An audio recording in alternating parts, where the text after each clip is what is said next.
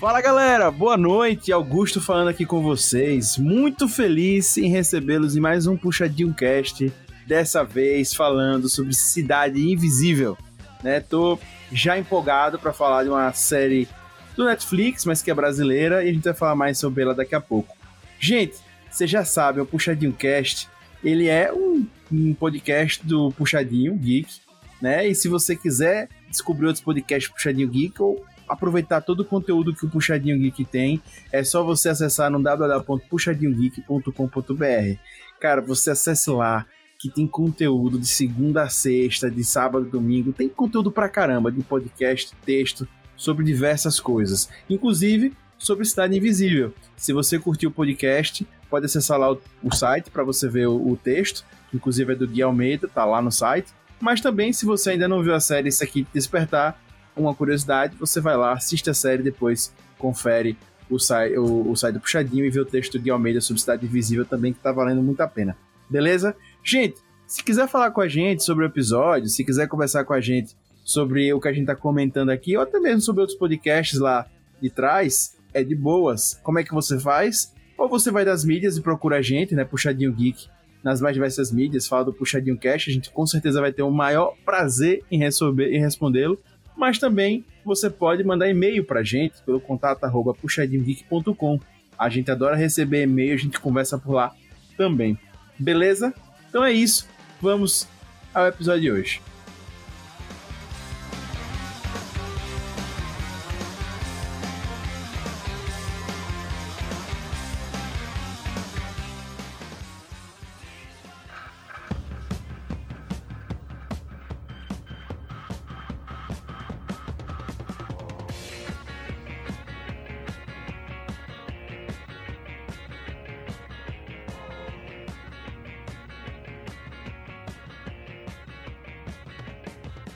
Desde 3%, a Netflix tem investido frequentemente em produções brasileiras. E não só em série. Recentemente vemos a Democracia em Vertigem concorrendo ao, ao Oscar, série Ninguém Está Olhando, concorrendo e ganhando premiação internacional e até filmes com temáticas regionais, como Os Cabras da Peste. Agora, em 2021, foi lançada uma série que permaneceu por mais de um mês no top 10 da Netflix. É, gente, que série é essa? Obviamente, Cidade Invisível. Uma readequação dos contos folclóricos em um cenário atual e urbano. A adaptação foi boa? As produções nacionais estão evoluindo na Netflix? Podemos contar que a diversidade de produções nacionais melhorará com mais opções para as produtoras? Não tenha medo e acredite que o Puxadinho Cast te mostrará a verdade. Vem comigo. Bem, para falar desse episódio, né, vamos aqui já trazer ele, que é o hater mais hater do Brasil, o hater mais querido do Brasil, Lucas Hater, seja bem-vindo.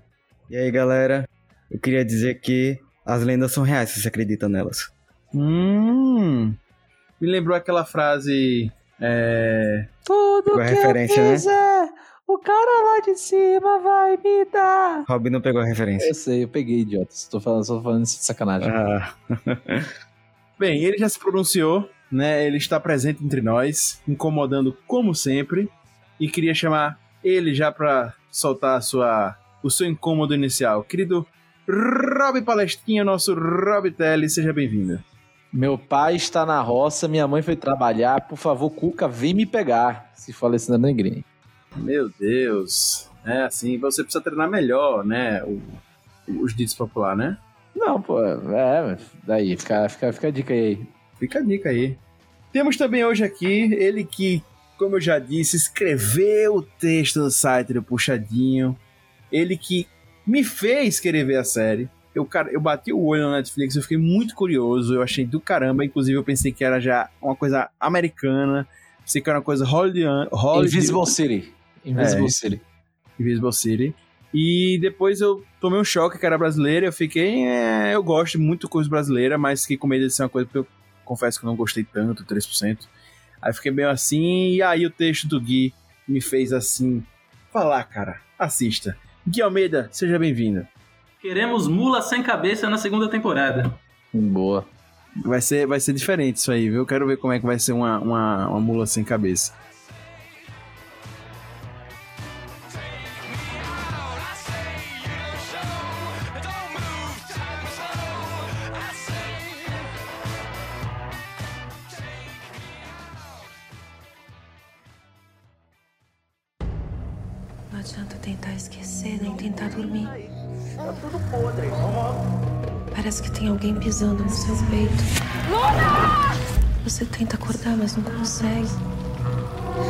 Você quer gritar, mas a sua voz não sai.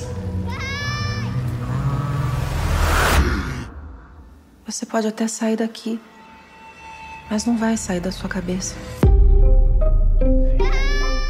Você tá bem, meu amor? A minha mulher morreu e até agora ninguém achou um culpado. As investigações foram encerradas, Eric. Tem que aceitar, seguir em frente. A construtora ofereceu 30% a mais na casa.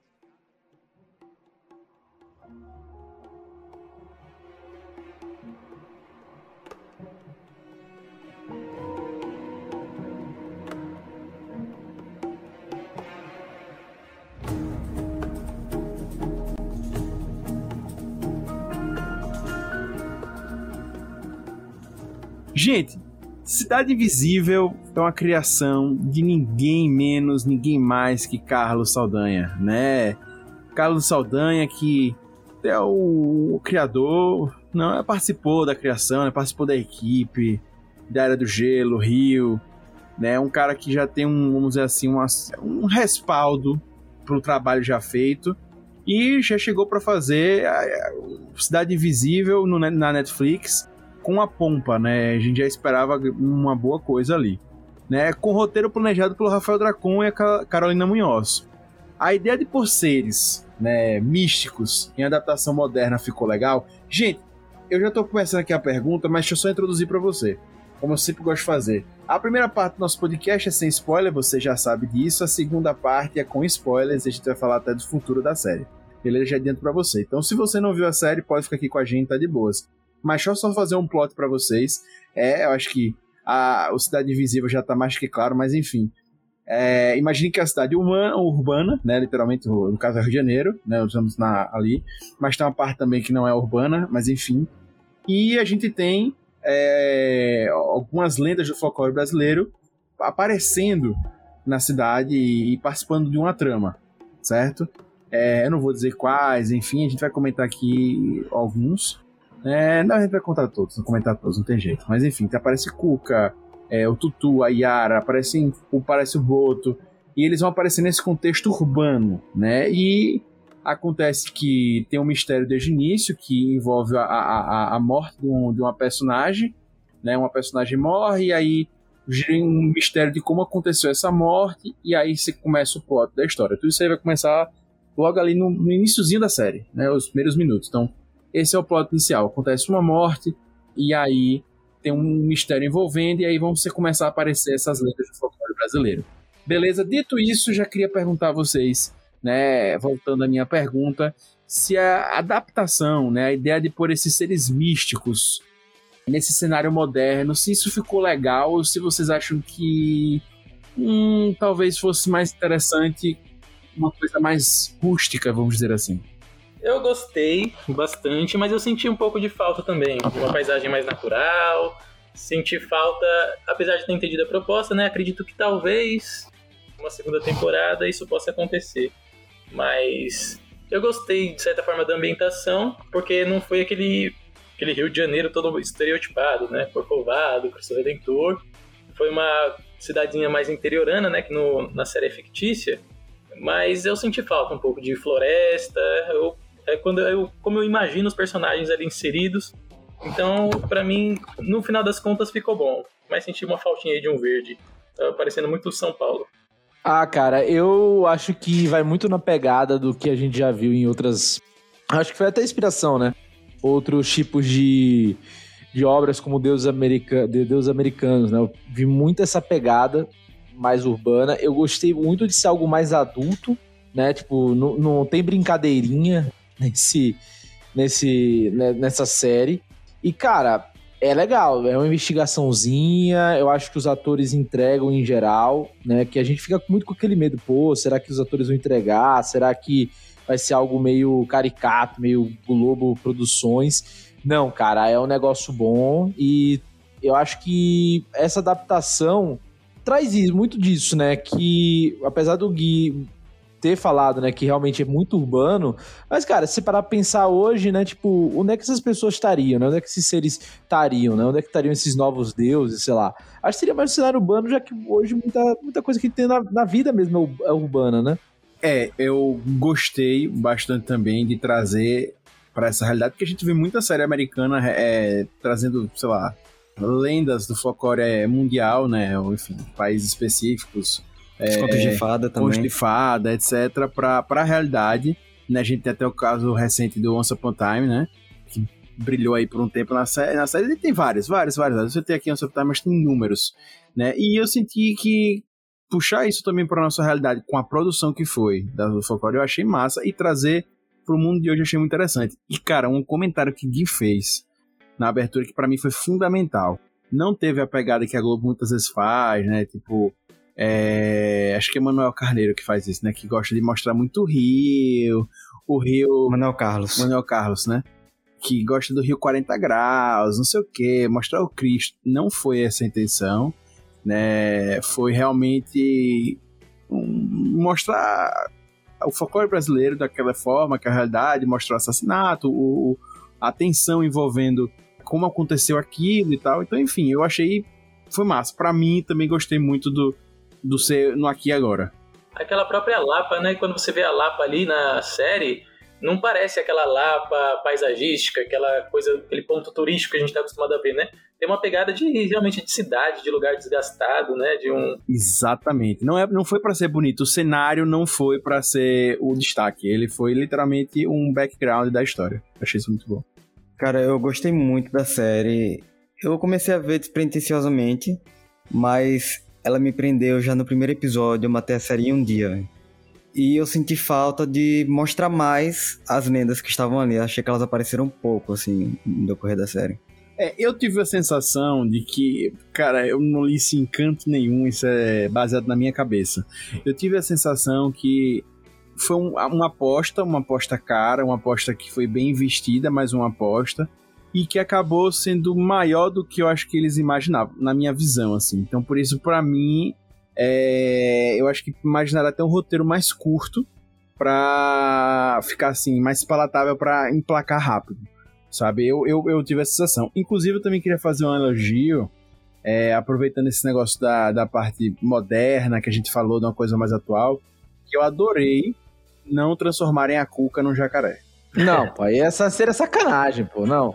Beleza que o Tutu vira um, no momento, vira um, um javali, mas, pô, aí seria... Mas eu tenho problemas com a Cuca, cara, sério, tipo... Enfim, eu falo mais pra frente, mas... Não, mas eu achei, eu achei em algum momento que ela ia virar um jacaré. Aí, tá vendo? Então, eu, eu, eu também tive esse medo e graças a Deus não aconteceu. pra Hum. mim, Eu gostei da pegada meio gótica, assim, pô, tem uma pegada muito gótica, né? O lance da borboleta fazendo os olhos e tal, aquela coisa meio... gente, aquela cena, pra mim, é incrível. Eu bati, eu repeti aquela cena, assim, 500 vezes, bati palma 300 vezes, que aquela cena é Aquela cena é massa, é massa mesmo. A cena, a cena é muito bem construída, né? É, eu acho que tem uns efeitos legais, cara, assim, pra uma série que tem pouco orçamento, né? Lembrando que, porra, não tem um orçamento do Deus Americano, não tem um orçamento do Preacher, não tem um orçamento dessas séries que tem uma temática similar. Né? Então, Porque cara. tem uns efeitos especiais que até te tiram da trama, né? De tão falsos que são. E esses sim, não. Esses sim. funcionam. E, e eles não apelam muito pra efeito especial, né? Eu acho que eles apelam mais pra outras coisas, tipo uma filmagem.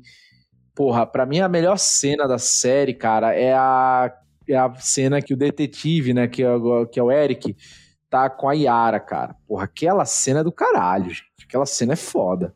É, É aquela cena é feito. muito boa. Nossa, eu, eu me senti envolvido pela Yara, cara, com aquele negócio, velho. Fiquei, caralho. E, e- e, tipo, o tipo de filmagem faz com que você fique meio confuso mesmo, né? Pô, isso é muito sensacional. Os caras estão de parabéns. Uma coisa que eu senti em 3%, que eu já não sei, que eu tinha medo, por isso que eu fiquei com o pé atrás de sentir em, em Cidade Invisível, é porque às vezes as séries elas pegam, bebem muito da. Como, como a gente falou aqui da Globo, né? Porque a Globo produz novela, essencialmente. Então, os atores acabam sendo muito atores que pensam muito em fazer novela, em agir como novela. Então, muitas vezes em novela você tem como característica principal a, a, o drama ali, a atuação, que são os diálogos, né, principalmente. E não tanto o background, que as coisas estão acontecendo, às vezes até o, o CG e tal, é, não é, não é esse o foco, é mais o foco ali no, na atuação do ator mesmo. E em Cidade Invisível, não. Não achei dramático, não achei que esse foi o foco. Pra mim foi realmente uma série nível americana, lógico, tem todas as limitações, não, é um blockbuster das séries, né, obviamente. É, mas é uma série bem digna. Se é, a gente pudesse sim efeito, Augusto, eu acho que sim, porra, bota assim uns efeitos meio Arrow, sabe? Sim. Nada, nada muito agressivo, tipo, não é nada sensacional, mas também não é agressivo, né? Exato. É, eu achei bem os efeitos da própria Once Upon a Time. Bem nessa pegada. É, aí. pode ser, É. exato. Eu achei, inclusive, melhor do que os da primeira temporada, por exemplo, e da segunda e tal.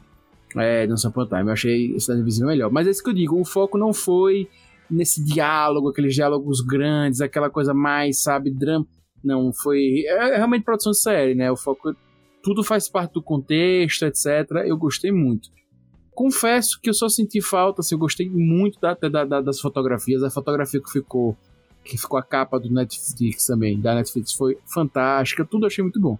Só, só esperei um pouco mais da música até.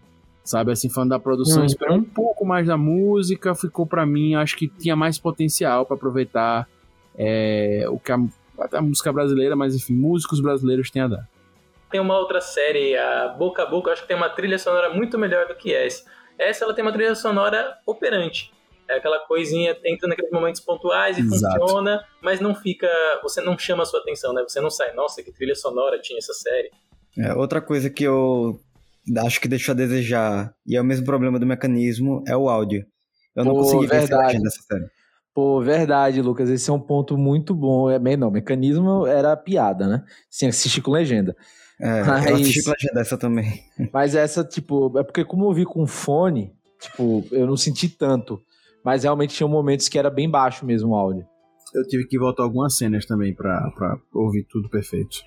Voltando nessa questão da atuação, é uma coisa que às vezes, muitas vezes me tirou de muitas séries e filmes nacionais, porque talvez seja esse- essa coisa mesmo dos atores serem acostumados com a novela, que tem eles falam um português que eu falo, eu não falo assim, sabe? Uhum. É um- uma coisa muito rebuscada, uma é, são palavras muito que não fazem parte do nosso cotidiano, não tem um palavrão, que é uma coisa completamente diferente de que eu vejo muitas vezes nos filmes dos Estados Unidos, né? Ali parece realmente que é como as pessoas falam na, e no Brasil às vezes falta isso nas produções da Globo, né? E nessa série 3%, por exemplo, para mim as atuações pareceram muito artificiais, né? Muitos estrangeiros disseram que não perceberam porque tem questão da, da língua do idioma, mas para mim muitas vezes me tirou da série e isso não aconteceu com Cidade Invisível, né? Invisible City. Enfim, mas eu também. O, o, o, o Rob comentou e tal. Eu gostei muito também de trazer por Urbana e tal, mas também gostei da pegada adulta, porque eu tive contato com o sítio Pica-Pau Amarelo, eu tive contato com as histórias, principalmente na minha infância, e da minha adolescência pra cá, querendo ou não, tive muito mais contato com lendas mundiais, internacionais, por séries, filmes, é, e o que acaba se passando muito. Então, trazer isso, o Netflix trazer isso, junto com o Carlos Saldanha, com o Rafael Dracon e Carlos Munhoz, foi assim, eu achei uma sacada boa, veio num bom tempo, né, veio num bom tempo, assim, veio numa boa hora. Achei, sabe, eu queria realmente enfatizar isso, queria dar parabéns, porque eu acho que foi, foi um baita projeto. Foi um baita projeto. E outra coisa, Augusto, é, se você parar pra pensar, cara, qual foi a última vez que você viu uma, algo de folclore nacional, né, de lendas, de lendas nacionais que não fosse infantil? A gente tem contato com essas lendas de um modo mais infantilizado, né? Pois é. E nesse sentido, não, a gente teve do, de um modo bem, vamos botar assim, bem interessante, cara, bem adulto, na verdade, né? E com dramas reais. E eu acho que a última vez que o folclore teve em alta foi na época do sítio Capa Amarelo na Globo. É, exatamente. Nunca mais se falou do folclore brasileiro. Também gostei dessa pegada sombria. Só que eu ainda tentaria dar um tom mais sombrio. Eu ainda sentia uma falta de, não sei se coragem. Eu daria uma pegada ainda mais sombria, porque, por exemplo, nos trechos do Saci, por exemplo, eu senti que ainda ficou faltando uma coisa um pouco mais, mais sombria, Sim, um pouco mais mais, dark. adulta. É, mais dark. Eu acho que isso deve vir na segunda temporada. Acho que eles estavam experimentando nessa. Eu também, eu acho que eles tentaram apresentar os nossos X-Men brasileiros, né, a novela Mutantes. Bem isso. E aí ele. E aí acho que foi mais nisso, né? De apresentar aquela galera, o professor Xavier, que é a Cuca, né? E tal, então meio que esse esquema.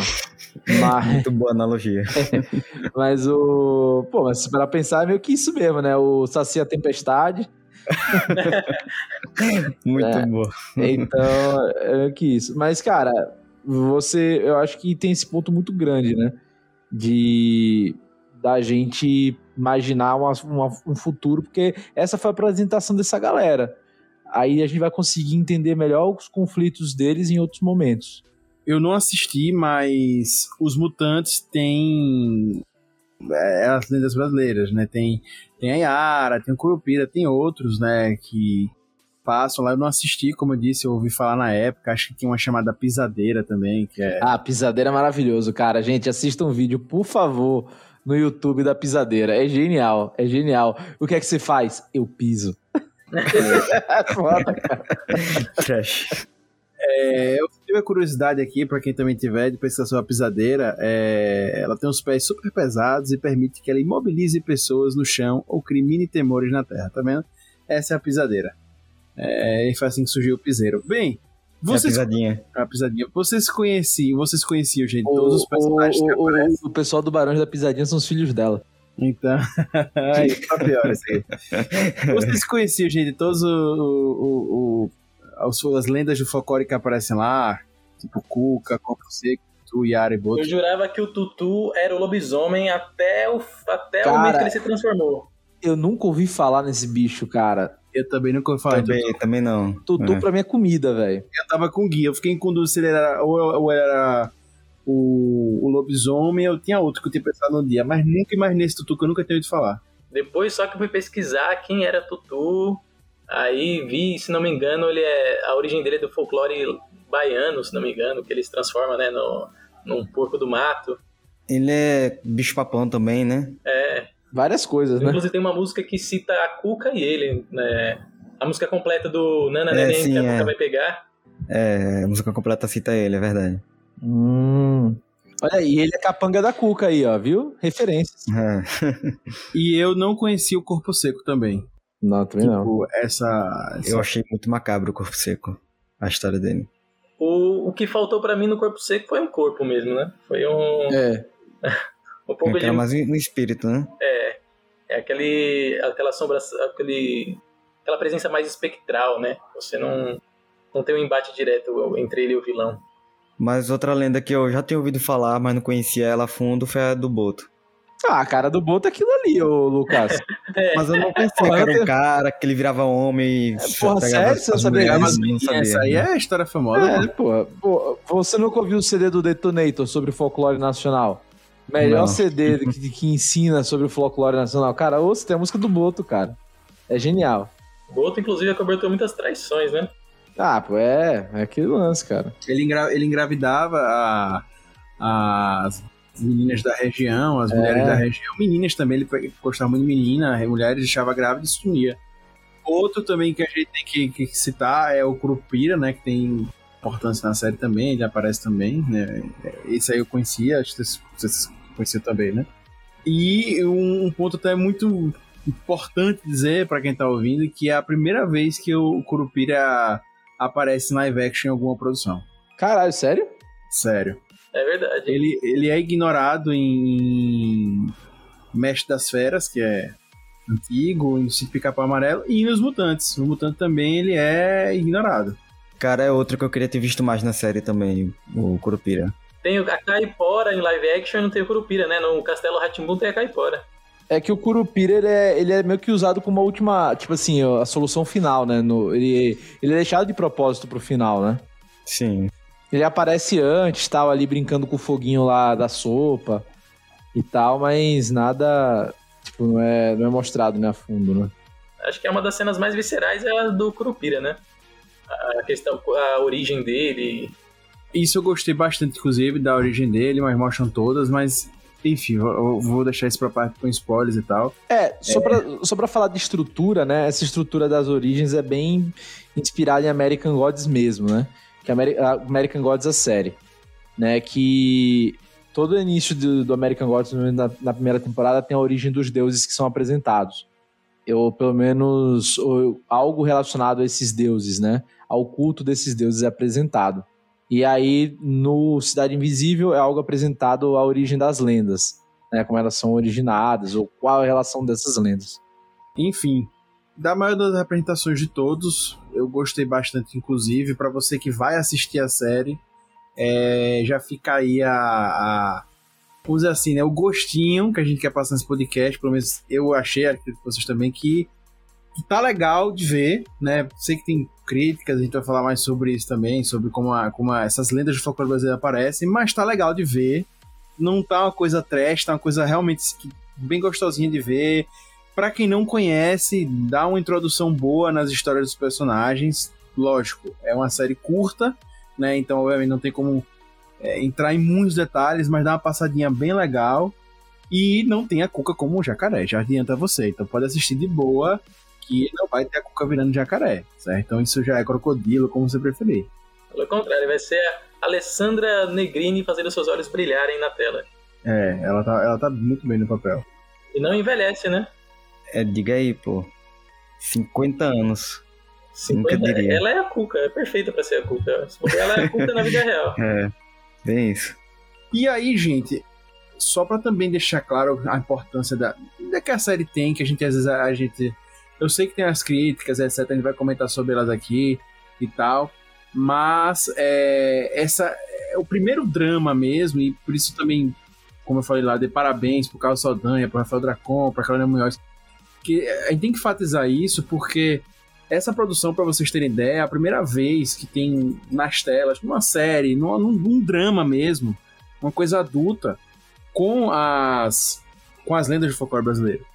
Sabe? A gente, como a gente tá falando aqui, o mutante se retrata, mas o mutante se retrata poderes, não retrata, tem alguns, é uma coisa assim. Tem o sítio pica-pau amarelo, mas é uma coisa infantil, né? Enfim, então essa série tem essa, essa responsabilidade, vamos botar assim, e que eu achei muito bom, né? E espero, inclusive, que venham mais a partir de agora. E é, eu li em alguns sites internacionais, é, sites de críticas internacionais, elogiando a série, e muita gente que até às vezes não gostou da série, elogiando o nosso folclore. É, achando muito interessante a criatividade, como, a, como, como, como existem esses personagens, a forma diferente, originais que esse personagem tem. Né? Enfim, então, parabéns, espero ver muito mais. Gente, um ponto assim que a gente tem que falar é do protagonista. A gente tem o, o Marco Pigossi, né? Fazendo o Eric, né? Ele que já teve experiência na Globo, ele que já, é um, já foi um, um, um ator global e que saiu procurando ter novas experiências e tal. Foi lá pra série, agora do Cidade Invisível, pegou o, o para ser o protagonista, né? E não é um, não é um protagonista assim, vamos dizer assim, de boas, né? Porque a história realmente passa muito por ele, pela interpretação dele. Ele é o cara que realmente, ah, é o protagonista, todo protagonista tem, mas ele tem muitos minutos de tela, né? Muitos minutos de tela. Ele acaba tendo uma relevância muito grande para a história, para a trama toda, né? Vamos dizer assim, ele é uma, uma, é, uma, é a parte essencial mesmo. Enfim, é o protagonista, né? Mas enfim, tô, tô me enrolando nesse negócio de protagonista, mas é. Vocês acham, gente, que ele entregou uma atuação do nível do que a gente tá falando aqui da série, que a gente tava querendo uma coisa diferente e tal, ou foi meieiro? Ah, cara, acho que ele entrega, entrega bem. Aquela cena da Yara fala por si. Eu acho que ele, ele tá. Ele, você dá para ver a qualidade dele em relação especialmente aos outros atores, né? Tipo, que tem autores muito bons, mas tem atores que estão começando, como por exemplo, o menino que faz o Saci, ele tá começando, né? E, cara, você vê, ele, ele entrega muito, cara. É, é, realmente, ele, eu acho que ele tá melhor que nas novelas, falando a verdade até. Eu também achei ele melhor que nas novelas. É, eu acho que as melhores cenas, realmente as melhores cenas, as partes de melhores atuações, as que te prendem mais, ele tá envolvido em todas elas. Ele parece que, de certa forma, não é que ele tá carregando a série, mas ele realmente tem uma participação muito importante e ele consegue lidar bem com isso e entrega, assim, uma boa atuação, entrega... Ele sai muito bem do papel.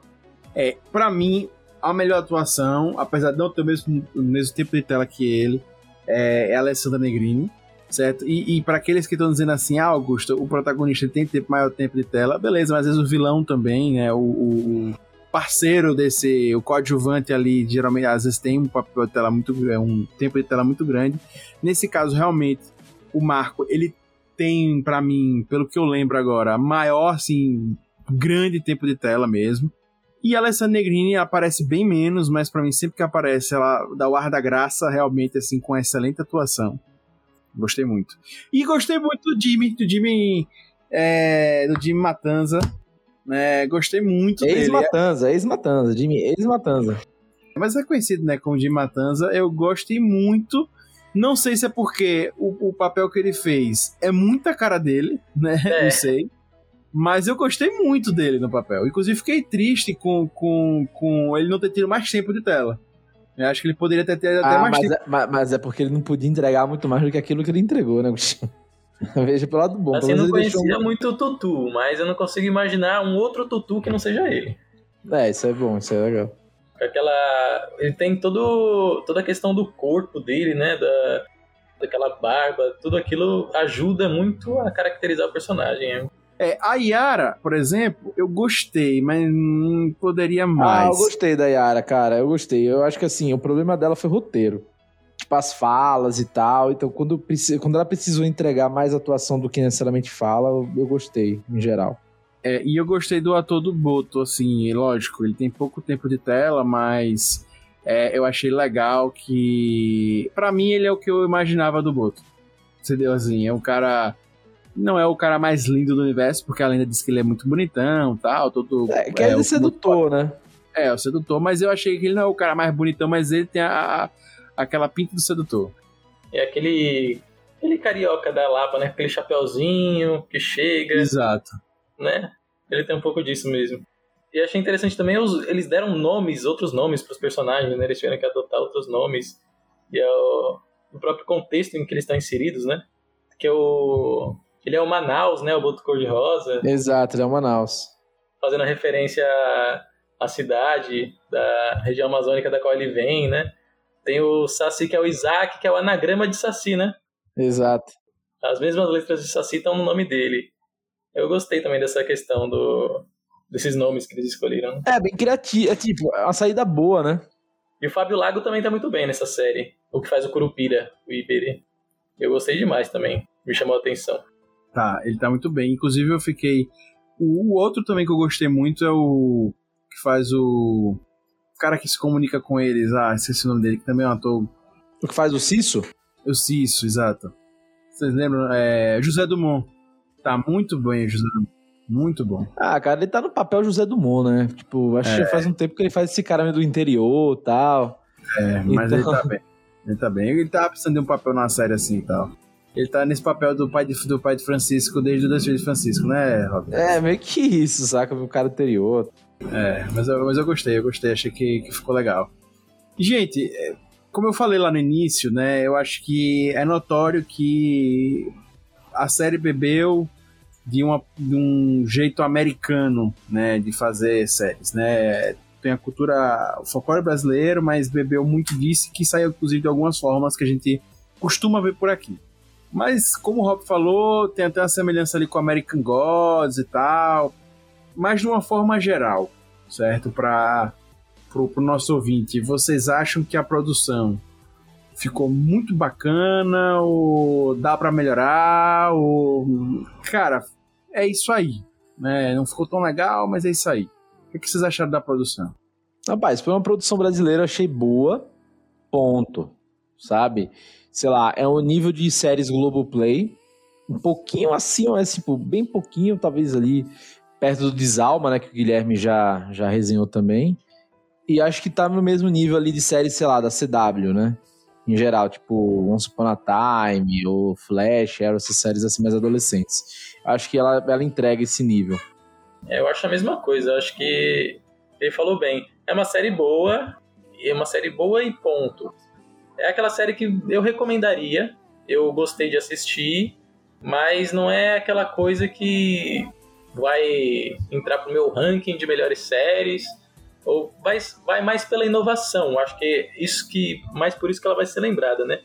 Pela essa ousadia de utilizar dessa maneira os personagens do folclore brasileiro com essa pegada que ainda não tinha sido utilizada aqui no país, né? Acho que eu gosto muito de inovações. Então isso quem inova já ganha ponto comigo, entendeu? Eu já já admiro. É, ela também não, não entra para meu ranking das melhores séries não, mas eu gostei muito, imergi muito na história. Também fica a recomendação aí. Pois é, eu também já me entreguei aqui várias vezes, eu gostei muito. Para mim, uma grata surpresa para uma série brasileira, como o Rob também falou. Gostei muito, achei que foi uma, assim, uma matada certeira na Netflix e achei massa. Achei bom também a escolha dos atores, como eu falei aqui, a atuação tá bacana tal. Então, assim, produção nível muito, muito bacana mesmo. Netflix acertou muito. Eu sei que 3% também divide opiniões e tal. Eu sou um dos que não, não curte tanto. Teve uma recente também, um que fala sobre zumbis, um vírus. ah, não. É, não, não. Esse, esse ah, esquece. Não, esse esquece. Não, Qual o nome?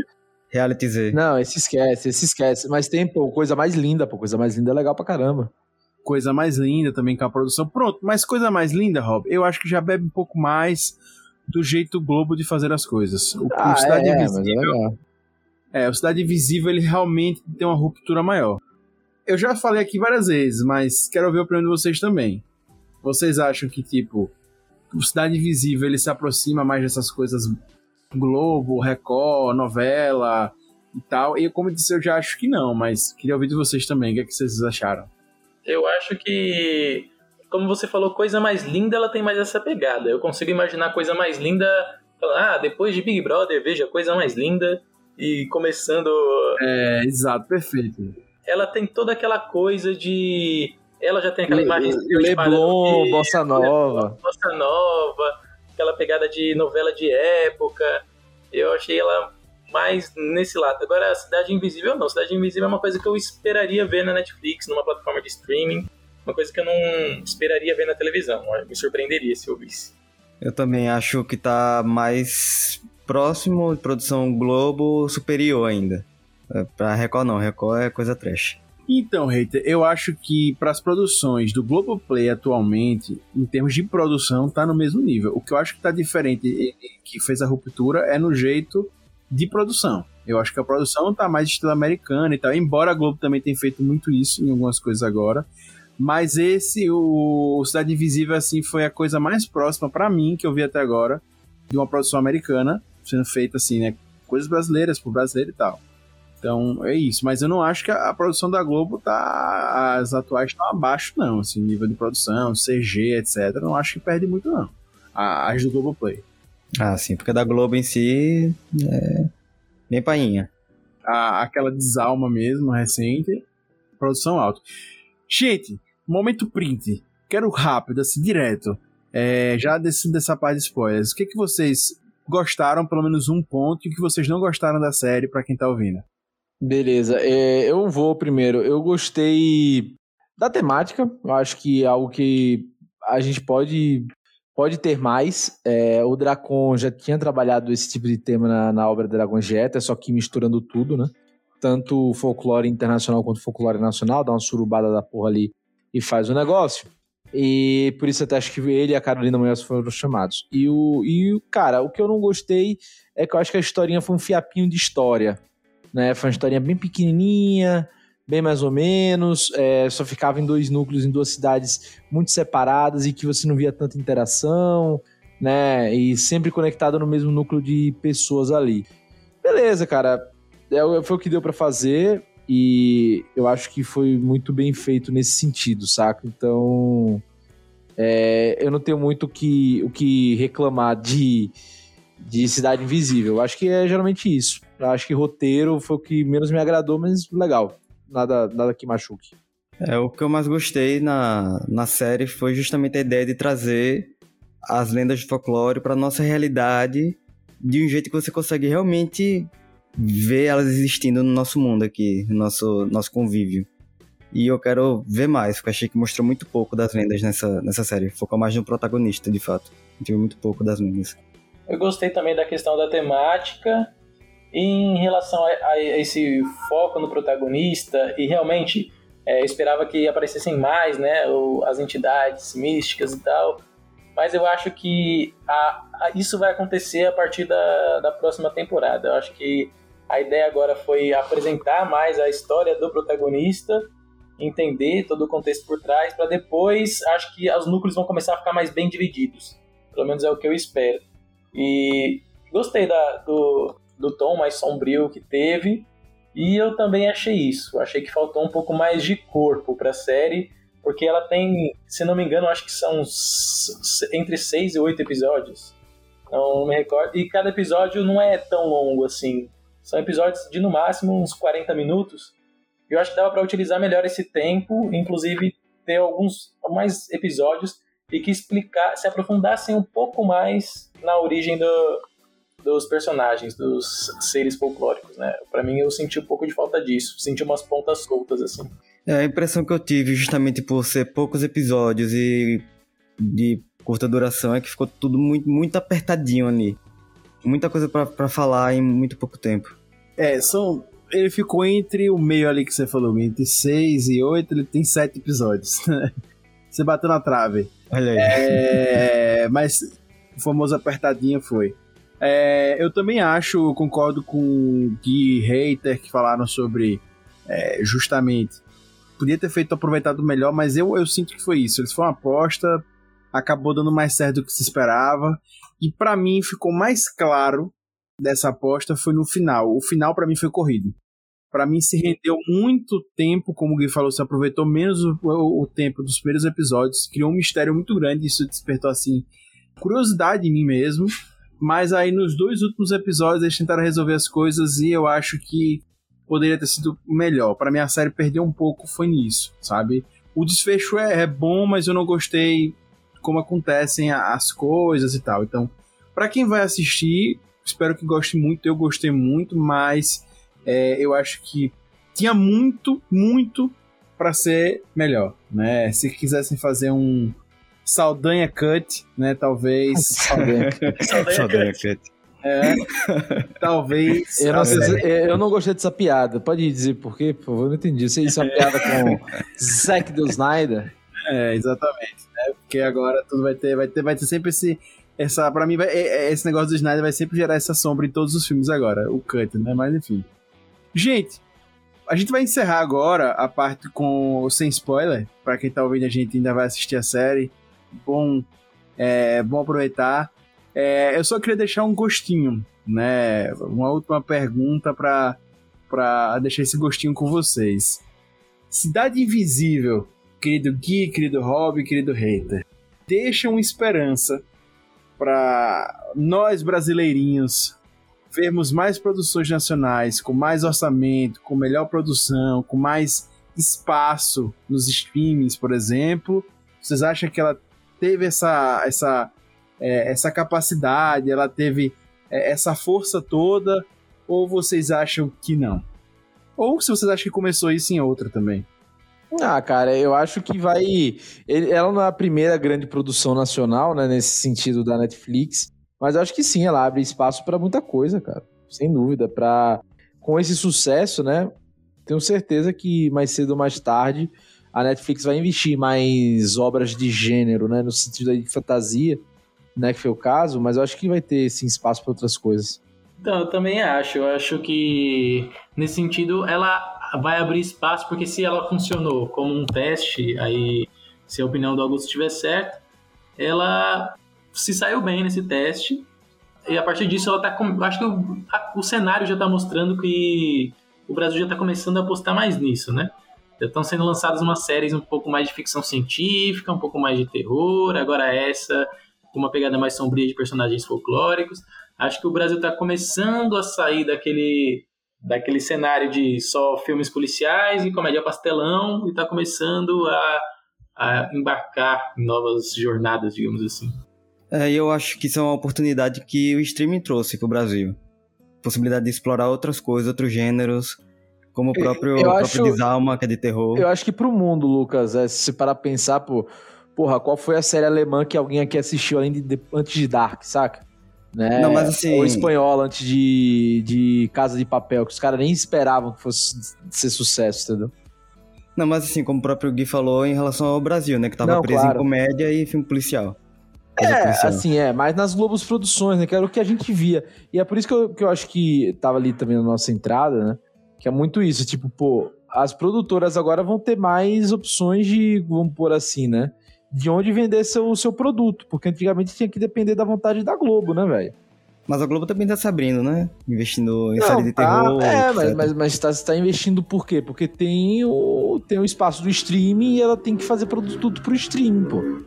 Se não fosse, Isso, ela, ela, se não fosse ela não faria isso pra TV. Exato.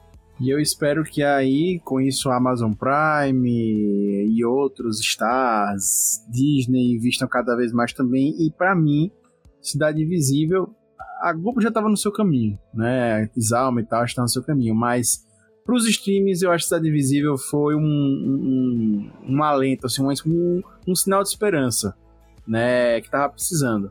Né? E eu acho que ele realmente, pra mim, ele foi um marco nesse ponto, porque vai fazer a galera agora, opa, sabe? O Top 10 Brasil foi uma série, sabe? Produção baseada em coisas bem brasileiras e, E tal. foi cenário- top 10 em mais de 60 países, vai lembrar, pô. Exato, então, assim, sucesso. Eu, inclusive, tive a curiosidade de ver o, o- voltar alguns episódios pra assistir em outras línguas, ver as dublagens. Bem- ficou- tá muito bem feito a, a, a, forma que os atores fizeram, as dublagens também dos países estão tão fantásticas. Eu vi, eu acho eu vi isso em inglês e italiano, acho que foi o espanhol, não lembro agora. E eu não duvido, Augusto, que até antes da segunda temporada sair, que seja anunciada ou lance outras produções brasileiras nessa pegada aí. Com certeza. Mais bem produzida, assim. O próprio hype da, da série acho que teve a ver com isso. Acho que teve a ver com toda essa esperança, toda essa vontade. Tanto que o brasileiro, não só o brasileiro, como as pessoas de fora também tinham, de ver o Brasil inovar e fazer uma coisa diferente. E o, a- o fato de apostar né, na própria cultura, no, no folclore. Acho que até quem é de fora e não conhece muito, da cultura brasileira sabe que o país é rico né, culturalmente. O país tem muita coisa para explorar nesse sentido. Eu acho que isso pegou também, fisgou quem era de fora. Acho que essa coisa, é, entre aspas, exótica né, do Brasil, acho que isso trouxe muita gente para assistir essa série também. Pois é, o Hater já adiantou, vamos ter segunda, segunda temporada, tá confirmado, né? Então, para você que vai começar a assistir, por assistir que vai ter continuação, a história vai continuar e vai ter muito Cidade Invisível para você aí. Beleza? Para quem já viu a série e quer ver a parte com spoilers, encontro instantes.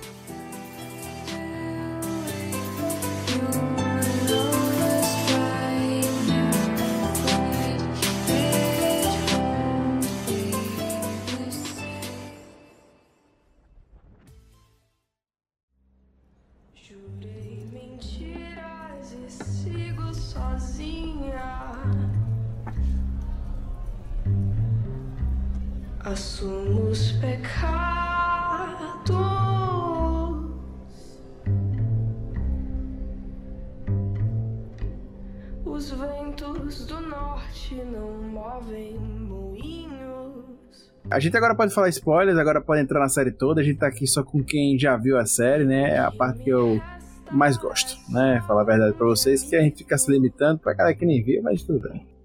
Eu já falei aqui muito dela, né? Demais sobre a Cuca, essa Negrini, né? Que ela tem um papel fundamental na nossa, na nossa folclore brasileira, porque ela é uma bruxa muito poderosa, né? Ela tem realmente assim é uma, uma força diferente do que as outras lendas. As outras lendas até são coisas não palpáveis, né? Mas são coisas assim menos é, míticas. Não sei se são míticas, mas bem menos míticas do que a Cuca. A Cuca realmente é uma bruxa diferente, né? Ela tem um poder diferente. E aí, no, dentro do, do Cidade Invisível, ela tem um papel de, de, de ser a, o centro, né? De, de ser a coordenadora, o alicerce, né? Tem muitas entidades que estão ali né? O Tutu trabalha para ela, a Yara vive ali com ela, ela conhecia o Boto, não mostra muita relação, mas conhecia o Boto.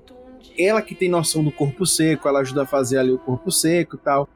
Apesar de que a gente não, não, não entende tanto, porque para mim são das pontas até soltas da série. Todas as entidades têm meio que medo dela, exceto Tutu, que tem uma paixão, aparentemente. Mas todas, todas as entidades têm medo dela. Mas ela é a coordenadora desse, desse vamos dizer assim, desse, desse, dessas entidades, desse centro ali, desse núcleo de protagonistas, vamos dizer, subprotagonistas, né? aí, como vamos entrar agora mesmo de vez na série. Vocês acham que ficou claro esse papel da Cuca? Se ficou claro esse poder da Cuca? Se realmente ela foi ali para, se ficou nítido para vocês a importância que ela tinha dentro daquele universo? Cara, no início eu achei que ela ia ser a grande vilã da temporada. Logo quando ela apareceu. Eu, eu concordo com o Lucas, ela ficou meio nessa, tipo, ah, é vilã ou não é? É o que ou não é? Sabe? E no final, tipo, beleza, ela nem é nem vilã nem nada, sabe? Tipo, ela só, é, só coordena aquela galera. É só a professora Xavier do, do das entidades. Eu senti mais falta dessa Cuca anti-herói. Eu queria ver a Cuca fazendo alguma maldade, sabe? Eu queria ver a, a Cuca me assustando, assim. Eu falo, Exato. Acho que falta um pouco disso. Acho que essa é uma Cuca muito, muito good vibes. E, um... Porra, é a Cuca dona de bar, velho. É a Cuca dona de bar, pô. É a Cuca final de carreira. É, pô, me aposentei, pô, me aposentei da, sei lá, das capirotagens, vou fazer um bar na Lapa, sabe? Vou ver de beber na Lapa, sabe? Inclusive, uma referência aí, você falou Cuca dona de bar, me lembrou o protagonista do Nome do Vento, que ele vira dono de bar. Ah, é, mas aí tá fugindo, né? Tá, é, então, mas aí, mas aí tá fugindo. Mas aí vem um, um, lance que eu acho, né? Eu acho que começou, que eu, que eu tô abordando isso direto aqui. Eu acho que começou a série com uma ideia, né? E aí teve que correr para fechar, porque, enfim, faltou verba, não sei o que é que rolou. Porque eu acho que queriam explorar mais isso, eu acho que os autores ali queriam explorar mais esse lado da Cuca, da Cuca te pega, a Cuca daqui, de lá, barará. Mas acabou não ficando. Ela tem um lance ali com a filha dele, que ela não tem escrúpulos, ela vai atrás da, da filha do, do Eric, ela começa a entrar na vida da pessoa, some com o corpo do Boto, mostra esse lado dela poderoso, mas ao mesmo tempo sem noção, que ela quer comandar, de não top mim, mas também fica por isso. Eu acho que faltou esse fechar essa ponta. Isso, inclusive, me faz até lembrar dos outros personagens. Né, que a gente tem ali o Saci num papel bem mais secundário, tem o Curupira num papel muito importante, apesar de não ter tanto tempo de estar com todos os personagens, tem a Ari e tal. Vocês entenderam, acho que ficou nítido para quem tá assistindo, pro telespectador, e aí já falando da produção mesmo, né? Continuando nessa linha da produção da série. Ficou claro o papel que cada um tinha ali dentro daquele universo que estava centrado na Cuca ou não? Ficou claro, de certa forma, a questão da, do lugar assim de, de cada personagem, do papel que eles tinham, com exceção. O, tinha o Iberê, na verdade, o, o time da Cuca mesmo, né? Era mais a Yara e o Tutu, né? O Curupira vivia mais isolado ali na dele, meio que tinha desistido o Saci de. era amigo dele, né? É, o Saci era amigo dele. E o Saci também não atuava muito com a Cuca, né? Ele começou a. Ele meio que foi jogado aí, né? Ele foi puxado, fisgado por esse grupo. Então o time dela era mais esse. E cada um tinha a sua função ali, ó. O Tutu era mais um. Parece mais um guarda-costas da Cuca, né? Ele parecia mais aquele cara. Ou é o cara que fica na, na porta do bar mesmo. Tanto é que ele faz o o segurança do bar. E a, e a Yara tinha esse poder da persuasão, mas parece que ao mesmo tempo que eles gostavam da Cuca e de trabalhar com ela, ao mesmo tempo. Tinha o medo, né? É, tinha esse medo dela que. Isso para mim não ficou tão claro, o porquê, né? Porque ela tá tudo bem. Ela, é, acho que mostra o potencial do poder dela na série. Assim. Dá para você ver que realmente talvez ela tenha um potencial, talvez seja explorado mais pra frente, né? Mas nessa primeira temporada, assim, não, não ficou claro o porquê de tanto medo dela. Acho para mim quem entregou mais esse essa espécie de respeito pelo poder e, e tem aquele momento catártico quando surge é o Curupira, né? É aquele momento, é aquele que você fica esperando que ele só tem um, uma apariçãozinha no primeiro episódio e aí você fica esperando por ele e quando ele aparece realmente dá uma realização assim. Agora a Cuca ainda faltou esse momento de explosão. É, a Yara tem muito medo dela e o Saci, que inclusive para mim, o Saci passa realmente esse medo pra gente o tempo todo, esse cuidado, a cuca, não sei o que, papapá. Só que aí tem um lance que eu sinto no Saci, né? O Saci, ele para mim fica bem perdido na história, sabe? Até como ele morre também, ficou meio, assim, sabe? O Saci para mim foi um personagem muito mal aproveitado durante a série. Eu acho desperdiçado, né, cara? Porque é foda você desperdiçar, sei lá, um dos personagens da cultura nacional mais famosos, entendeu? Exatamente. E com maior potencial, saca? E que para mim tinha o apelo é, numa série mais adulta, de até pra um público mais jovem. Que Exato. o Saci ele brinca muito com criança, ele brinca ali, né, e tal. Ele é um personagem mais adolescente, né, assim, é, a, a fisionomia dele é mais adolescente, além de pro adulto, mas é mais adolescente. Ele brinca com a criança e tal, então perder um personagem desse... Ah, beleza, querem matar ele no final da temporada? Tranquilo. Mas aproveita melhor ele durante a temporada, dá um, fica uma coisa meio, meio solta, não, não... Até ali no início, quando ele vai na casa do Eric e tal, eu pensei, pô, velho, vai, vai gerar um, um, um plot aí legal entre o Saci e tal. Mas não, ficou muito mal aproveitado, não gostei. A Yara eu achei que foi bem aproveitada, tem pouco tempo de tela, mas o tempo que tem é bem aproveitada. O Tutu, pra mim, é também muito subaproveitado, mas é como o Rob disse, talvez seja porque era o que dava pra fazer com o Jimmy também. Não sei se se explorassem mais daria tão legal. É, mas enfim, então senti falta de principalmente esses dois. A Cuca também, eu acho. Mas a Cuca eu acho que ela vai crescer muito nas próximas temporadas. Né, muito. Então tem muito pano pra manga pra Cuca, mas o Tutu e o Saci, né, não vão ter mais. E, enfim. É como eu falei, a série dá pouco espaço para as entidades. Que são muitas e poucos episódios e pouco tempo, fica tudo apertadinho, eles têm que correr. Eu apostaria nessa volta aí do Saci e do Tutu, porque pra mim ficou uma coisa meio, meio aberta. Porque vocês percebem que quando eles morrem, né? A Cuca transforma eles, né? Naquelas borboletas que saem voando.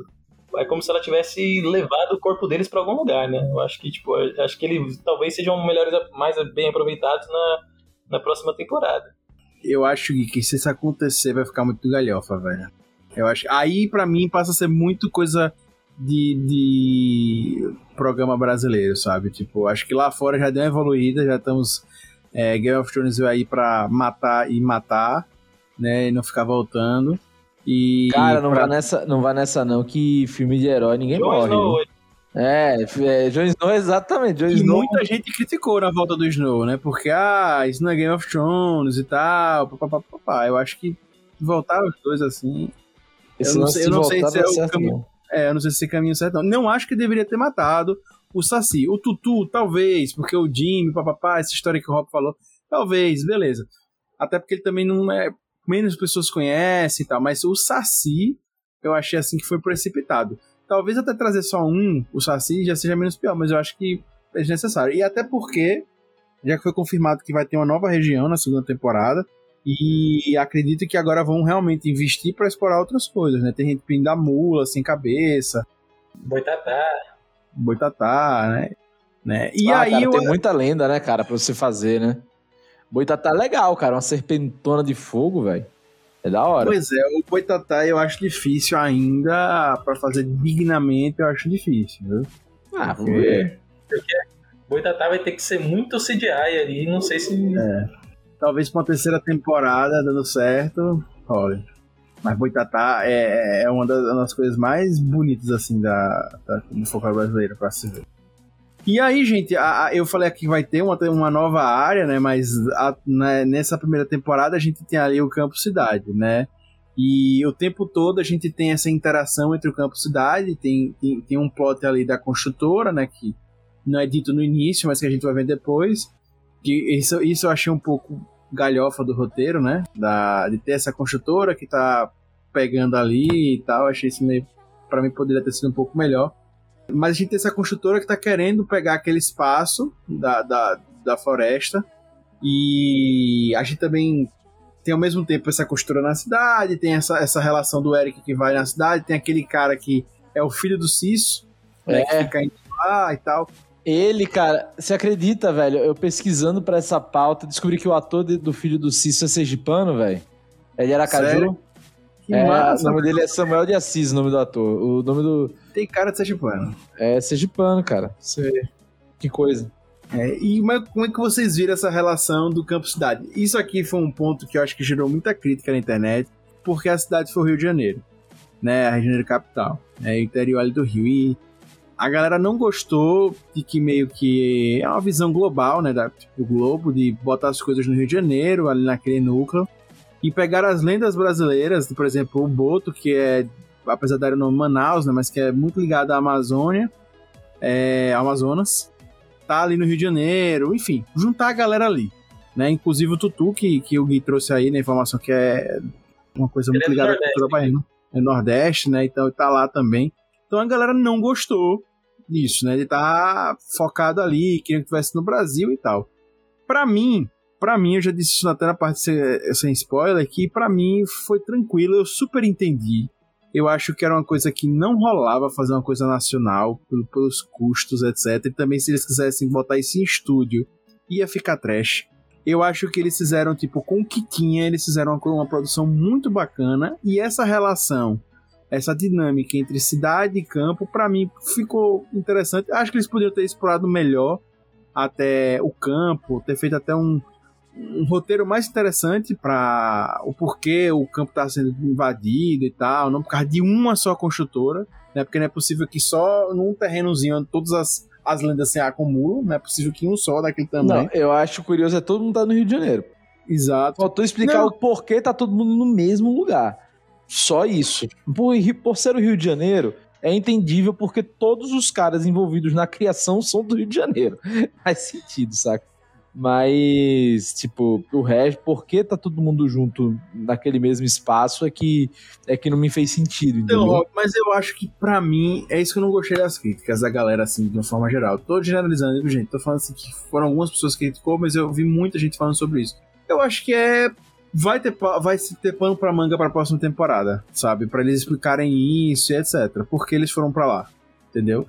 Eu acho que não era uma coisa assim tão essencial, sabe? Eu não vejo a galera questionando quando a gente vê, sei lá, a, a Branca de Neve nos Estados Unidos, sabe? Eu achei meio, meio piega, assim, sabe? Tipo, é, vamos aproveitar que tá tendo essa série aqui, que tá massa e tal, e hum, não achei, sabe? Tipo, ah, nunca teve, agora que teve, ela tem que abordar. Não, é. É isso que eu não gostei. Não, eu também acho que não precisa ser extremado, não. Estou dizendo, tipo, por exemplo, em deuses americanos, isso é explicado no momento em que eles dizem: os deuses vão para onde a maior civilização está, ou a, a civilização mais poderosa está. Isso é explicado, Estados Unidos, etc. Beleza, a explicação tá ali, porque tá todo mundo nos Estados Unidos, entendeu? Tá explicado. Ali não tem explicação porque tá todo mundo no Rio de Janeiro, né? Porque todo mundo torce pro Flamengo? Não sei, sabemos. sabe? Então, Eu senti essa falta do, de uma ambientação mais, mais na região norte, nordeste. Só que, pelo que eu já dei uma lida aí em umas entrevistas, ao que tudo indica, parece que eles vão explorar novos lugares, né? Nessa segunda temporada. É, tá Acho confirmado mais sair. uma região. Tá confirmado mais uma região.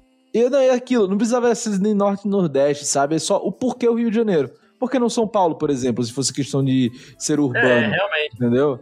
Por que não Porto Alegre? Por que não outros lugares, né? E eles gravaram em três cidades, eu não lembro quais foram, mas sei que São Paulo, Rio e teve outra. Apesar de ser tudo ambientado ali no Rio, mas eles gravaram em São Paulo também. No Rio e, adja- e adjacências. Porque o interior rápido e perto, viu, do Rio de Janeiro ali, viu? É um bairro, e aí, pô? pô. Porra, meu irmão. Perto Chegando pra caralho. instante. Pega a linha vermelha ali rápido assim desse jeito, velho. Porra.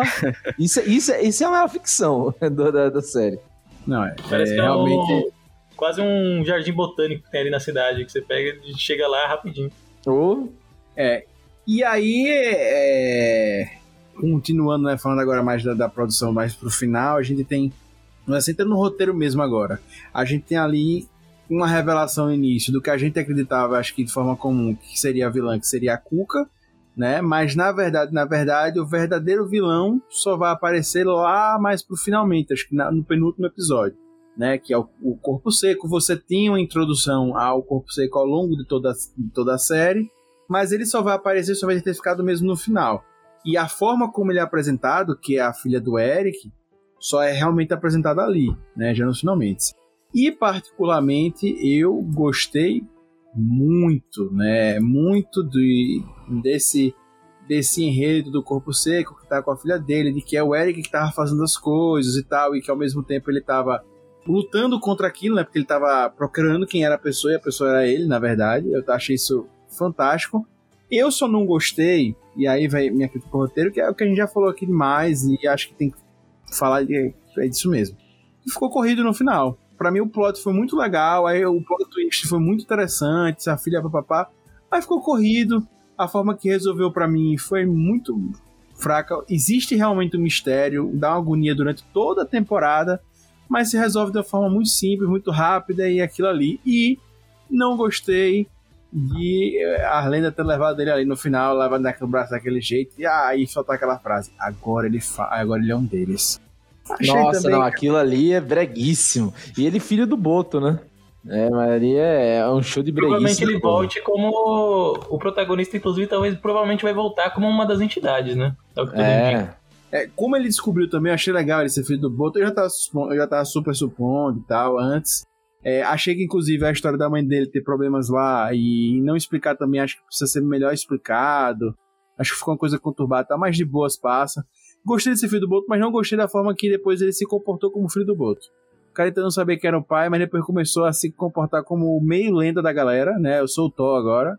E não achei legal e achei que isso aí ficou meio galhofa. Mas a minha crítica não vai nem a isso. Isso aí vai que na próxima temporada eles resolvem, fique bom. A minha crítica vai à velocidade do final. A gente tem uma, uma criação de expectativa muito grande durante a temporada e a forma que é resolvida, não, para mim, não foi das melhores. Eu concordo com o Augusto, eu também esperava mais do, da conclusão. Sim, eu também. Eu acho que a conclusão ficou meio jogada. Cara, muita coisa ficou meio jogada, né? Assim, tipo, e a gente. E, e, como vocês falaram, apesar. E eu entendo, cara, apesar de que é uma série, a gente tem que esperar mais das próximas temporadas para termos respostas, eu acho que a série deixou muita coisa em aberto. Beleza, fez o certo de focar no mistério, mas é um mistério muito simples. Que, que literalmente, gente, com a cena de 30 segundos você resolveu o mistério. Eu acho que a grande motivação do vilão, para mim, o que ficou explícito foi aquela questão de ele. a vingança em relação ao Curupira, né? E tentaram fazer uma ligação um pouco com a questão da, da, do lugar que queriam que eles queriam comprar, né, o lugar. E ele teoricamente era essa, essa contraposição, né, do, do, do desenvolvimento com o campo. Ele morto ainda tentava acabar com esses seres para facilitar, né, a questão desse Sim. dessa empresa comprar o lugar para desenvolver ainda mais. Para mim, o que eles poderiam ter explorado mais do que essa dualidade campo, desenvolvimento urbano, era mais essa do, da preservação da cultura, eu acho que ficaria melhor se o foco fosse esse, uhum, ao invés disso. Sim. Porque ficou parecendo um, um Aquarius mal trabalhado. É verdade, você tocou no Aquarius mal trabalhado, é.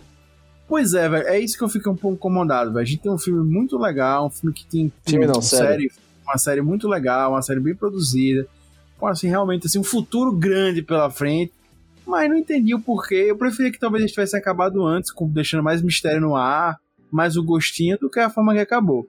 Sei que muita gente elogiou. Essa parte que ela elogiou passou mais de boas do que outros fatores, como o lance das lendas, estar no Rio de Janeiro e tal. Mas eu senti essa falta de dar um, uma polida nesse final. Sabe? O início realmente começou muito promissor, sabe? Mas assim, nada que vá me, me fazer desistir de ver uma nova temporada, por exemplo sabe? Tô muito de boa, estou curioso para ver. Eu gostei, gostei muito. É, achei bem bacana, sabe? revi, ou como eu falei para vocês, episódio de outras linguagens, então, sabe? E o que eu achei muito curioso é que o lance do corpo seco, o termo corpo seco é muito brasileiro, pô. Sabe? Então tá um, você tá, a menina tá com um corpo seco, pô. É muito, muito, muito, muito, muito da nossa cultura. E me lembra todo instante o Tripa Seca do Chapolin. Exatamente, fica muito bom. Agora que você falou é verdade, não tinha pensado nisso, mas é verdade. É, enfim, Só me via isso na cabeça. Gente, o que, é que a gente pode esperar de uma segunda temporada? Ela já foi confirmada, né? Mas o que, que a gente pode esperar? O que, que vocês que podem vir, né? É, de, um, de um das mais folclore brasileiro, tendo em vista que foi resolvido é, o, o plot inicial da série, que é o plot inicial da trama toda. Que a gente tem uma morte, né? A morte da mulher do Eric, que precisava ser resolvida, descobrir quem, quem matou, etc. Se descobre, se resolve, fechou a temporada, mas aí se confirma uma nova. O que, que a gente pode esperar para essa nova? Rapaz, muito mais personagens. E como toda segunda temporada, expansão do universo. Aí eles vão ter que expandir bem o universo, explicar muito esses, esses furos. Agora, que eles consigam fazer isso com um plot legal, né? Que não fique literalmente uma temporada de explicação. Se ficar uma temporada de explicação, fica chato pra cacete. É, eu espero também que aumente a temporada em episódios, tenha mais tempo de duração cada um, para poder expandir de uma forma decente, né? O universo.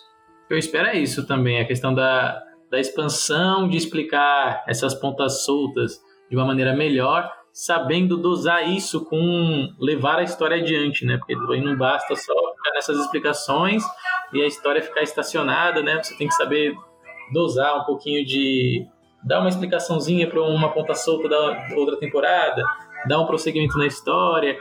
Acho que isso, uma inclusão de novos personagens, acho que também é a, é a coisa que eu mais estou esperando e uma variação maior de locações, né? E, e que o foco deixe de estar no protagonista um pouco e passe a ser mais dividido entre os outros personagens, né? Os outros núcleos da, da série.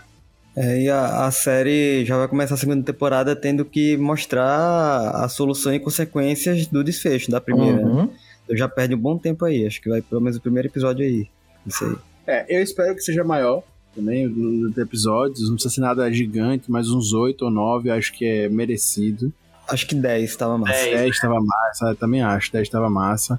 Com esse mesmo tempo aí também acho que é legal. E espero mais da Cuca, né? Eu quero ver mais a Cuca é, espero ver outras lendas também, como o Rob falou, como os meninos também falaram. Mas eu quero ver mais a Cuca. Quero entender mais o porquê o medo da galera. E acho que isso é legal.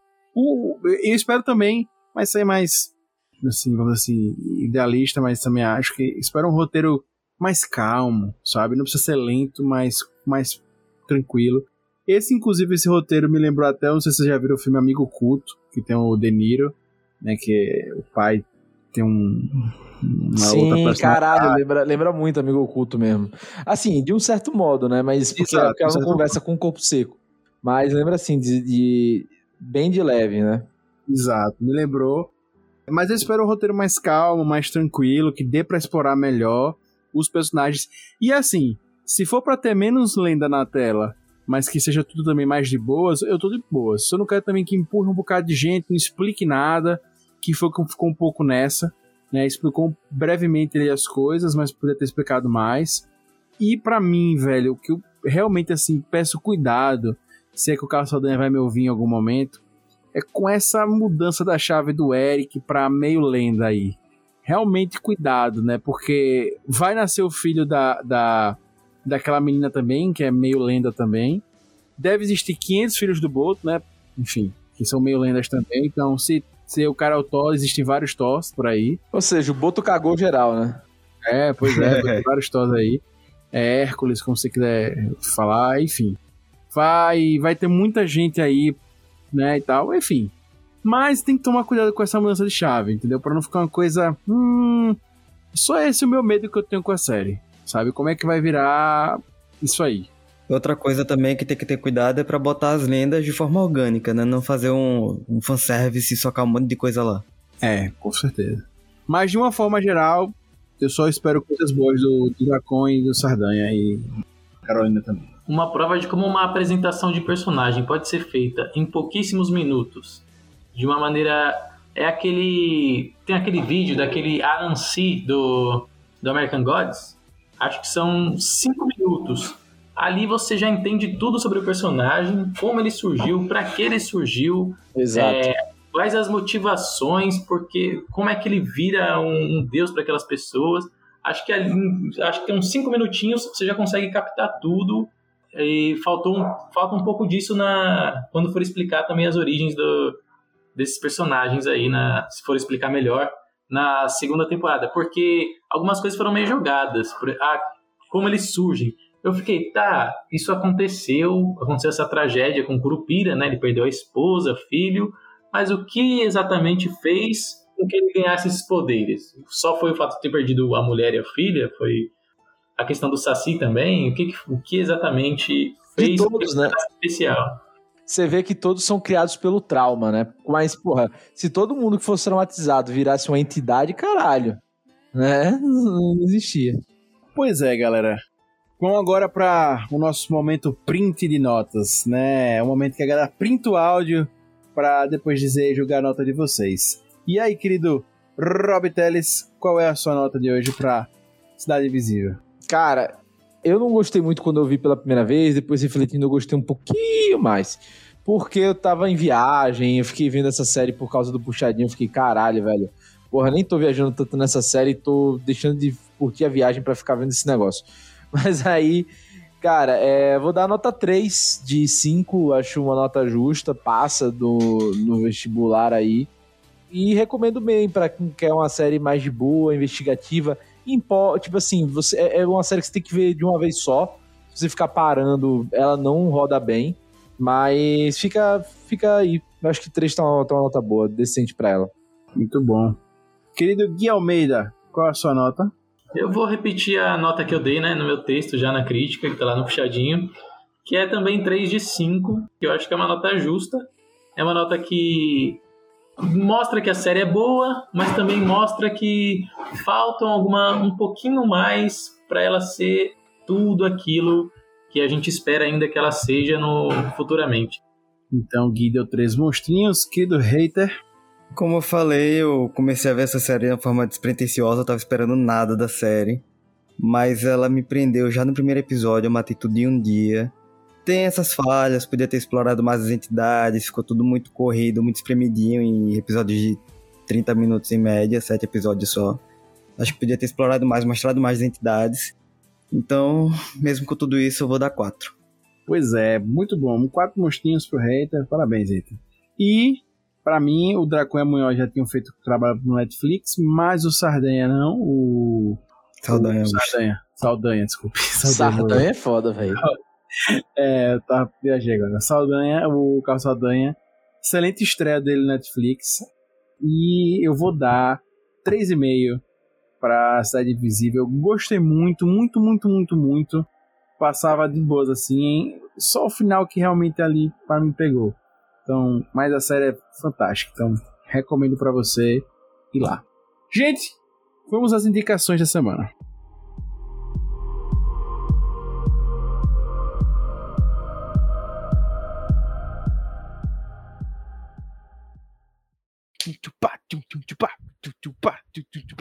Recomendações. Bem, gente, chegamos ao momento que muitos esperam todas as semanas, que é para ver as indicações, né? As indicações semanais, aquele que para muitos é o melhor bloco do Puxadinho Cast. Querido Lucas Hater, qual é essa indicação da semana? Você que está guardando ela há muito tempo e já está falando dela há muito tempo. Então, minha indicação vai ser a animação Invincible, que chegou no Prime Video. Tá com quatro episódios lançados até agora, vão ser oito episódios, um episódio por semana. É baseado na HQ do Robert Kirkman, que é o criador de The Walking Dead. É uma série de super-heróis na pegada de The Boys, bem gráfica, então se você gosta de The Boys, você vai curtir Invincible. Vale a pena, tá lá no Prime Video. Muito bom, querido hater. Querido Rob Palestrinha, qual é a sua indicação de hoje, nosso Rob Teles? Cara, minha indicação vai ser um animezinho leve, tranquilo, que eu tenho visto na conta de meu primo querido. Que é Doctor Stone, cara. É legalzinho, concorreu em 2020 ao prêmio de melhor anime, perdeu para Demon Slayer. Do Crunchyroll, né? É, ele, é, ele é exclusivo Crunchyroll, bem lembrado. Ele é puro Crunchyroll. E, cara, é bem legalzinho. É tipo assim, imagine que o mundo, todo mundo virou pedra. Passaram-se 40 séculos para as pessoas começarem a sair da, dessa casca de pedra entendeu? Que as pessoas viraram casca de pedra. Então, é você começar a civilização do zero. E aí mostra, tipo, eu acho que é uma série muito legal, assim, principalmente para quem é jovem, né? Tipo, ali tá nos seus 11, 12 anos, porque fala muito sobre ciência, né? Sobre a importância da ciência e como a ciência pode fazer a sociedade avançar e melhorar. Então, a série que tem até um cunho educativo, curiosamente, apesar de ser um anime com luto e cacete, né? Um shonen clássico, né? Mas eu recomendo, cara, Dr. Stone, bem legalzinho, bem leve, assim, vendo enquanto tô comendo almoço. Fica essa recomendação. Muito bom, muito bom, muito bom. Queria também agradecer ao Augusto, né, Rob, por, por financiar É, essa. Obrigado aí, primo. Querido Gui Almeida, qual é a sua indicação de hoje? Então, minha indicação não vai ser bem uma novidade, né? Foi uma coisa que saiu no ano passado, mas aproveitando essa deixa de séries brasileiras inovadoras, eu quero recomendar, e eu acho que essa não foi tão bem discutida e tão bem vista e quista quanto Cidade Invisível, que é Boca a Boca, que pra mim é uma série que tem uma estética muito legal, é uma série com uma trilha sonora incrível também, talvez uma das melhores trilhas de séries brasileiras. E também tem um enredo que condiz muito com o momento que a gente está vivendo de pandemia, que é uma doença que vai se espalhando, vai deixando as pessoas com uma, uma mancha roxa na boca e ninguém sabe exatamente o que, que essa doença, qual é o potencial dessa doença, como é que ela surge. E eu achei que foi uma série foi muito pouco discutida, mas que é uma série, mas que é muito boa. Tem um elenco jovem bacana. Eu gostei também das atuações e dos nomes escolhidos. É, eu deixo aí pra galera. Inclusive tem crítica lá no site do Puxadinho. Eu deixo lá também. Quem ficou interessado, quiser saber um pouco Momento mais. Jabá. É, momento jabá, lógico. Então é essa daí. Muito bom, muito bom, muito bom. E eu vou falar de uma coisa que eu tô assistindo, que a gente vai fazer podcast em um momento próximo, que é Jujutsu Kaisen. O anime que a gente comentou muito na live do Puxadinho sobre o Crunchyroll Anime Awards. Eu comecei, o Rob falou recentemente sobre ele, eu ouvi o que o Rob falou, eu fiquei meio pé atrás, aí eu comecei a assistir, conversei com o Lucas Eita. Aí eu, é, isso aí, o Lucas Eita não tá gostando muito, eu também fiquei meio assim. Aí, papapá, papapá. Cara, tô adorando o anime. E não tem como ser outra recomendação essa semana, por mais que eu tenha falado aqui, eu tô gostando bastante do anime. E vou guardar mais opiniões pro podcast próximo para vocês saberem. Beleza? Gente, acesse o site do Puxadinho, confere lá o texto do Gui Almeida para ver sobre Cidade Invisível, vocês vão adorar e vão mergulhar mais nesse podcast, acessando o texto dele com certeza. Muito do que ele falou aqui tá lá e tem outras coisas mais também. E fique livre para mandar e-mail pra gente no contato@puxadinhogeek.com. A gente vai ficar muito feliz em receber sua mensagem comentando o episódio. E claro, acesse o site www.puxadinhogeek.com.br que lá tem muito conteúdo para você. Beleza? Semana que vem a gente se encontra aqui neste mesmo local, neste mesmo player de podcast e aguardo vocês aí. E claro, se quiser nos encontrar, estamos nas mídias sociais que você encontra é, logo abaixo aqui do episódio e pode conversar com a gente lá também. Valeu? Puxa daqui, puxa do lá. O puxadinho também é seu. Valeu.